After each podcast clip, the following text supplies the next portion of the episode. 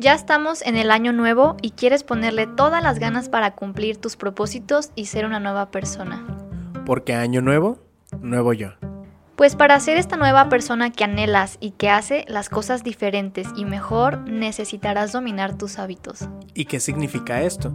Pues significa que tienes que escuchar este podcast, en el que te ayudaremos a conocer lo que son los hábitos atómicos. Estás escuchando Pilares Podcast, presentado por la Universidad Antropológica de Guadalajara. Yo soy Karen Rodríguez. Y yo soy Derian Ontiveros. En este episodio, qué son los hábitos atómicos y cómo pueden ayudarte a lograr tus propósitos, pero más importante aún, a convertirte en la persona que quieres ser.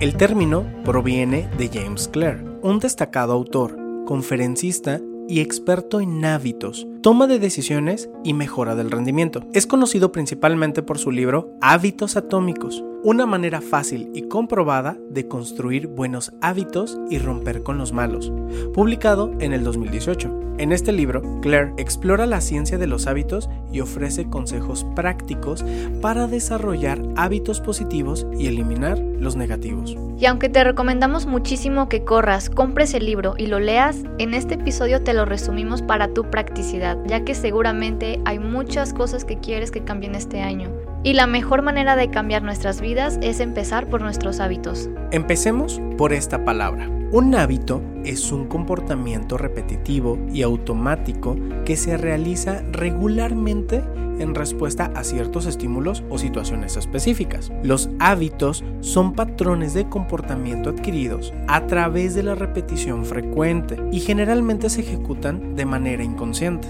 Pueden ser tanto positivos como negativos, dependiendo de si contribuyen al bienestar y los objetivos de una persona o si tienen un impacto negativo. ¿Por qué son importantes los hábitos y por qué deberíamos de ponerle mucha atención? Para responder esto, habló con nosotros la maestra Gabriela Chavarría Montiel, docente de psicología de la Universidad Antropológica de Guadalajara. Los hábitos son importantes porque nos dan orden a nuestra vida y nos ayudan a lograr una, digo, plenitud en nuestra vida y lograr nuestros objetivos y lograr eh, nuestro proyecto de vida, o sea, alcanzar nuestro proyecto de vida. Entonces, nos dan orden y nos dan guía y nos dan estabilidad. Es aparentemente difícil generar hábitos, pero si yo lo veo así, realmente es fácil porque eh, al generar un hábito yo ahorro energía, y al generar un hábito yo voy a poder decirle a mi mente, a mi cuerpo, a todo mi ser qué es lo que quiero que haga y para qué lo haga, ¿sí? Y en una repetición constante de vida y en una continua, eh, digamos, repetición para no tener que volver a hacer el, esfuerzo. Teniendo el hábito, yo de alguna manera solamente lo repito y logro lo que quiero y como lo quiero. Es importante el saber para qué de los hábitos porque es a dónde voy a conducirme y qué es lo que quiero lograr con ese hábito.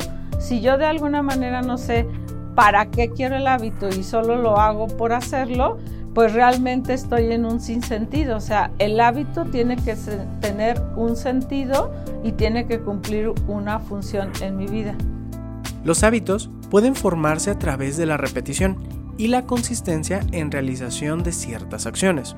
Una vez que un hábito está arraigado, tiende a ser más fácil de mantener debido a la automatización y a que se vuelve parte de una rutina diaria.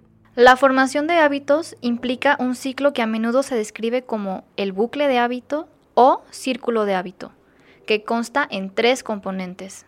El primer componente es la señal o estímulo.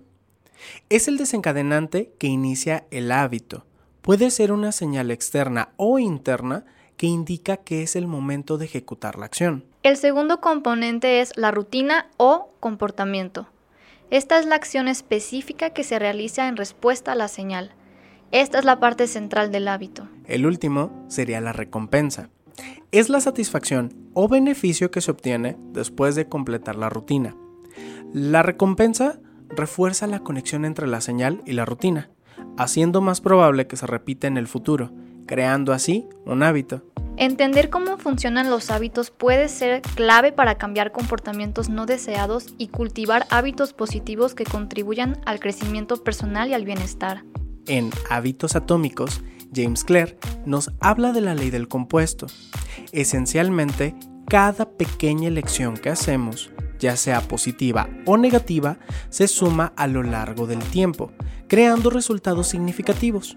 Al centrarnos en mejoras continuas, estamos construyendo nuestro propio camino hacia el éxito. Pero ojo, como dijo Derian, esto aplica también para mal. La ley del compuesto va a aplicar para los hábitos negativos, acumulando resultados negativos, que a la larga nos alejan bastante de ser la persona que queremos ser. La ley del compuesto es como la alquimia de los hábitos. Se trata de entender que cada elección, sin importar cuán pequeña parezca, tiene el potencial de acumularse y transformar nuestra vida de maneras inimaginables. Imaginen esto. Al principio adoptamos una pequeña rutina de hacer ejercicio durante solo 5 minutos al día. Parece insignificante, ¿verdad? Pero aquí está el truco. Esos 5 minutos se van sumando. Esa es la magia de la acumulación porque a medida que avanzamos esas pequeñas acciones diarias se convierten en un hábito arraigado y a esos 5 minutos es mucho más fácil transformarlos en una hora de actividad física una vez que el hábito está creado y eventualmente en un cambio total en nuestro nivel de energía y salud. Y claro, esta idea puede aplicarse a cualquier aspecto de tu vida. La ley del compuesto nos recuerda que el proceso de cambio no se trata de cambios drásticos y radicales de la noche a la mañana. Más bien, se trata de comprometerse con pequeñas mejoras diarias y permitir que esas mejoras se acumulen con el tiempo. Un ejemplo clásico de la ley del compuesto es el interés compuesto en las finanzas. Al invertir pequeñas cantidades de dinero de manera regular a lo largo del tiempo se generan ganancias significativas de manera similar, al aplicar este principio a nuestros hábitos, estamos invirtiendo en nuestro propio crecimiento y bienestar. Pero, como siempre, la clave aquí es la consistencia. La magia de la ley del compuesto se revela cuando mantenemos nuestros esfuerzos de manera constante. Al comprometernos con esos pequeños hábitos todos los días, estamos construyendo un camino sólido hacia el éxito y la transformación personal. Hay una técnica simple pero extraordinariamente efectiva, la ley de los dos minutos. Esta regla, presentada en el libro Hábitos Atómicos, destaca la importancia de empezar con acciones que tomen solo dos minutos o menos. La ley de los dos minutos se basa en la premisa de que cualquier hábito, no importa cuán grande o pequeño, puede comenzar con una tarea que tome dos minutos o menos. La idea es eliminar la barrera inicial y hacer que la acción sea tan fácil de realizar que resulte difícil decir no. Imaginen querer formar el hábito de leer más. Leer un libro completo puede parecer abrumador, pero aplicando la ley de los dos minutos podríamos empezar simplemente diciéndonos a nosotros mismos, voy a leer durante dos minutos. Esto hace que la tarea sea tan manejable que es difícil encontrar una excusa para no hacerlo. Y lo mismito se aplica a la práctica del ejercicio. En lugar de comprometerse con una hora de entrenamiento intenso de inmediato, podríamos comenzar diciendo, Voy a hacer una rápida rutina de ejercicios durante dos minutos. Este enfoque elimina la resistencia inicial y facilita el inicio del hábito. La ley de los dos minutos aprovecha la psicología del comportamiento al reducir la fricción inicial. La resistencia a comenzar un hábito a menudo se encuentra en el inicio mismo de la tarea. Al hacer que esa primera acción sea increíblemente simple y rápida, superamos la procrastinación y creamos un impulso positivo. Ahora ya lo sabes, la próxima vez que te enfrentes a un nuevo hábito o quieras fortalecer uno existente, pregúntate, ¿cuál es la acción que puedo realizar en dos minutos o menos para empezar? La respuesta podría ser la llave para desbloquear un cambio enorme en tu vida. El hábito es la identidad porque de alguna manera me van construyendo como persona. Yo puedo decir, yo soy mis hábitos y hábitos mentales, emocionales, actitudinales, físicos. Entonces, soy como podría decir un rompecabezas y cada pieza es los hábitos que yo genero, los hábitos que yo tengo. O sea, soy mis hábitos, pudiera decir. Sí, tengo un hábito, por ejemplo, mental de siempre decir en cuando algo no va de acuerdo a mi expectativa, bendigo el bien que hay en esto y quiero verlo. En cuestión laboral, digo, tengo un trabajo perfecto de una manera perfecta, presto un servicio perfecto para una paga perfecta. ¿sí? En hábito, por ejemplo, en cuanto a que quiero descubrir algo o no sé cómo solucionar algo, digo, entro al mundo de las posibilidades infinitas en este asunto para ver o sentir o escuchar lo que aún no veo de esto. Entonces, eso es, por ejemplo, en cuanto a hábitos mentales, ¿sí? De, alguna manera algo que sucede y ya tengo ahí como mi escrito, ¿no? Este, y voy profundizando en algunos. Por ejemplo, me gusta mucho este de eh, honro y respeto tu camino y tu destino y honro y respeto mi camino y mi destino. Cuando la persona a lo mejor, eh, digamos, actúa a como yo no lo esperaba y que pues como ser humano digo, yo me hubiera gustado eh, que tú actuaras así bajo mi necesidad o bajo mi expectativa, ¿no? Entonces ahí es cuando digo, a ver, utilizo eso, ¿no? Y como que utilizo muchas frases sanadoras, por decir así, tomadas de Bert Hellinger por ser consteladora, y esa me ayuda mucho a mí. Uno de los conceptos clave que aprendemos del libro es que cambiar la identidad es crucial para el cambiar hábitos. En lugar de decir, quiero perder peso, decir soy una persona saludable. Cambia fundamentalmente cómo nos percibimos y en última instancia influye en nuestras acciones diarias. Claro que esto no es magia. Decirlo no cambia la realidad no más porque sí. Pero la identidad juega un papel importantísimo a la hora de tomar micro decisiones en el día a día, porque uno suele tomar estas pequeñas decisiones basado en quién es, en ser congruentes con nuestra propia identidad. Por eso es bien importante cuidar el cómo te autopercibes, Saber quién eres es crucial y moldear ese quién soy. A la larga, según la ley del compuesto, hace más fácil construir los hábitos que queremos en nuestra vida y deshacernos de los que ya no queremos. Pero, ¿por qué es tan crucial cambiar nuestra identidad cuando se trata de hábitos? Bueno, la respuesta radica en la conexión intrínseca entre cómo nos vemos a nosotros mismos y cómo actuamos. Si nos identificamos como fumadores, personas sedentarias o procrastinadoras, es probable que nuestras acciones reflejen esa identidad. Imaginen esto. En lugar de simplemente establecer la meta de quiero dejar de fumar, cambiaríamos nuestra identidad a soy una persona saludable. Esta afirmación va más allá de un deseo superficial. Se convierte en una verdad que estamos construyendo activamente en nuestra vida cotidiana. James Clare argumenta que al adoptar una nueva identidad, estamos cambiando la narrativa interna que nos contamos a nosotros mismos. Ya no somos solo alguien que quiere hacer ejercicio, sino alguien que es activo y comprometido con su salud. Este cambio en la narrativa interna tiene un impacto poderoso en la consistencia y la persistencia de nuestras acciones. Además, cuando nos identificamos con la persona que queremos ser, cada pequeña acción coherente con esa identidad refuerza y fortalece esa conexión. Por ejemplo, si nos vemos a nosotros mismos como lectores ávidos, será más probable que encontremos tiempo para leer cada día, incluso si es solo por unos minutos. Así que, ¿cómo podemos aplicar esto a nuestras vidas? Empieza por reflexionar sobre la identidad que tú deseas adoptar. ¿Cómo te describirías si ya hubieras alcanzado tus metas? Luego, comienza a incorporar pequeñas acciones alineadas con esa identidad en tu vida diaria. James Clare lo dijo en su libro Hábitos Atómicos.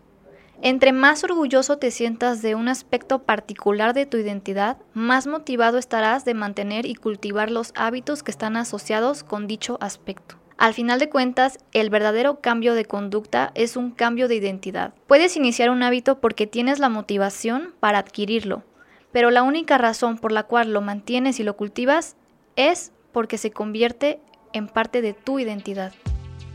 Más que deshacernos es primero eh, reconstruirlo, ¿sí? Porque ya tenemos la energía, por decir, de el hábito y decir, a ver, este hábito, ¿en qué contexto surgió y para qué surgió? Entonces decir, ok, ahora, ¿qué necesito? ¿En qué etapa de mi vida estoy? ¿Y qué es lo que necesito generar? Entonces, hay, por ejemplo, en el libro de El poder de los hábitos de Charles Duke, él dice, la regla de oro para eh, quebrantar o cambiar un hábito, él dice, lo, hay señal, rutina y recompensa. Entonces, yo puedo o necesito cambiar la rutina, pero logrando la misma recompensa. Entonces, decir, a lo mejor, por ejemplo, eh, tengo una adicción al azúcar, y eso es real, ¿eh? Entonces digo, ok, lo que pasa es que cuando yo adquirí el gusto por el azúcar, era porque de alguna manera estaba en el entorno familiar. Entonces me quedó que azúcar es igual a entorno familiar. Entonces ya tomo el azúcar como ese entorno familiar y afectivo, no tanto por el azúcar, sino por lo que yo anclé al azúcar, ¿no? Y entonces voy comprendiendo el contexto y decir, ok, eh, mi hábito del azúcar se generó en torno a la armonía y al amor familiar. Puedo tener el amor, la energía eh, o el amor familiar sin necesidad del azúcar, ¿sí? Entonces ya ahí voy comprendiendo un poco más esto. Otra idea de las más interesantes es la distinción entre sistemas y metas. En lugar de obsesionarnos exclusivamente con los resultados, el enfoque en sistemas implica establecer procesos y rutinas que se integren en nuestra vida diaria. ¿Cómo podemos aplicar esto a nuestros propios hábitos? Desglosemos el ciclo de hábitos. Tenemos la señal, el deseo, la respuesta y la recompensa. Al entender estas fases, podemos identificar puntos de intervención para modificar o construir hábitos. Es como desentrañar el código de nuestras acciones diarias. Cuando hablamos de metas, nos referimos a esos objetivos finales que todos anhelamos. Perder peso, escribir un libro, aprender un nuevo idioma. Sin embargo, lo que James nos propone es cambiar nuestra mentalidad hacia la creación de sistemas, en lugar de centrarnos exclusivamente en esas metas finales. Pero, ¿Qué son estos sistemas? En esencia son los procesos y las rutinas que integramos en nuestra vida diaria. Son las acciones que tomamos regularmente, las decisiones que hacemos automáticamente. En lugar de obsesionarnos con el destino final, nos enfocamos en el viaje, en el camino que recorremos día tras día. Imagina esto como la diferencia entre correr un maratón y comprometerte a correr todos los días. La maratón es la meta, pero correr diariamente es el sistema. James argumenta que al adoptar sistemas estamos construyendo una base sólida y sostenible para el cambio, en lugar de depender únicamente de la motivación temporal asociada a la consecución de una meta. Un ejemplo práctico podría ser el ejercicio. En lugar de decir quiero perder 10 kilos, podríamos implementar un sistema de ejercicio regular, Podría ser tan simple como dar un paseo de 30 minutos todos los días o incorporar una rutina de entrenamiento breve en la mañana. Enfocándonos en el sistema, nos volvemos menos propensos a desanimarnos si no alcanzamos la meta de inmediato, ya que reconocemos y celebramos los beneficios diarios de nuestro sistema de ejercicio. ¿Cómo aplicamos esto a nuestros propios hábitos? Identifica áreas de tu vida donde puedas establecer sistemas efectivos. ¿Quieres mejorar tu habilidad en un idioma? En lugar de establecer la meta de ser completamente fluido, crea un sistema de estudio diario o la práctica regular con hablantes nativos. Al enfocarte en el sistema, las pequeñas acciones diarias acumulan y los resultados a largo plazo son más propensos a ser exitosos y sostenibles. Esperamos que este episodio te ayude a crear mejores hábitos y a cambiar los negativos que ya no quieres que sean parte de tu nuevo yo este año y en tu vida. Te agradecemos mucho por escucharnos.